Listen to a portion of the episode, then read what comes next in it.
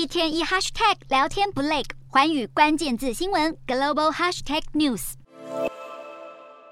拜习会后，美中双方声明的差异在七个领域当中最为明显。首先是中美关系，习近平表示，中国从来不寻求改变现有国际秩序，不干涉美国内政，无意挑战和取代美国。但是美国的声明却指出，会继续跟中国进行激烈的竞争。不过，竞争不应该成为冲突。其次就是中国的体制，中方在声明中提到，美方表示不会寻求改变中国的体制。针对美国的民主对抗威权论述，中方表示，中国也有中国式民主，美国应该要承认这种不同。但是在美国的声明当中，却完全没有提到中国体制的问题。再来是经济脱钩，中方强调，拜登在会谈中表示不愿意和中国经济脱钩，以及围堵中国。同时，习近平也在会议中表示，打贸易战、科技战损人不利己。而美方声明则是完全没有提到脱钩议题，反而强调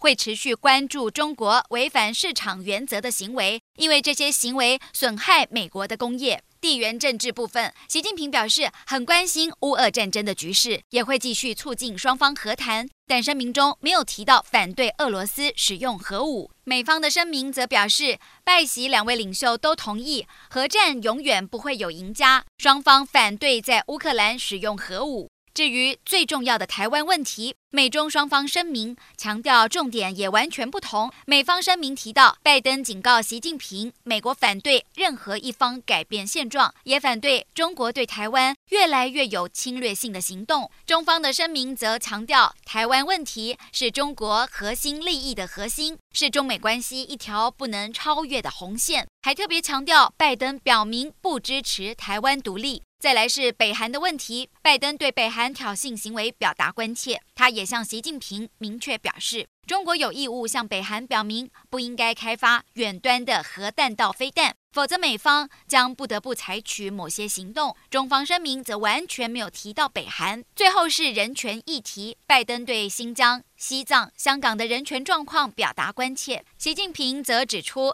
自由、民主、人权是人类的共同追求，也是中国共产党的一贯追求，等于没有直接回应美方的关切。透过以上的差异，可以看到美中之间在许多关键议题上依然存在巨大分歧。这次拜登会谈恐怕形式大于实质意义。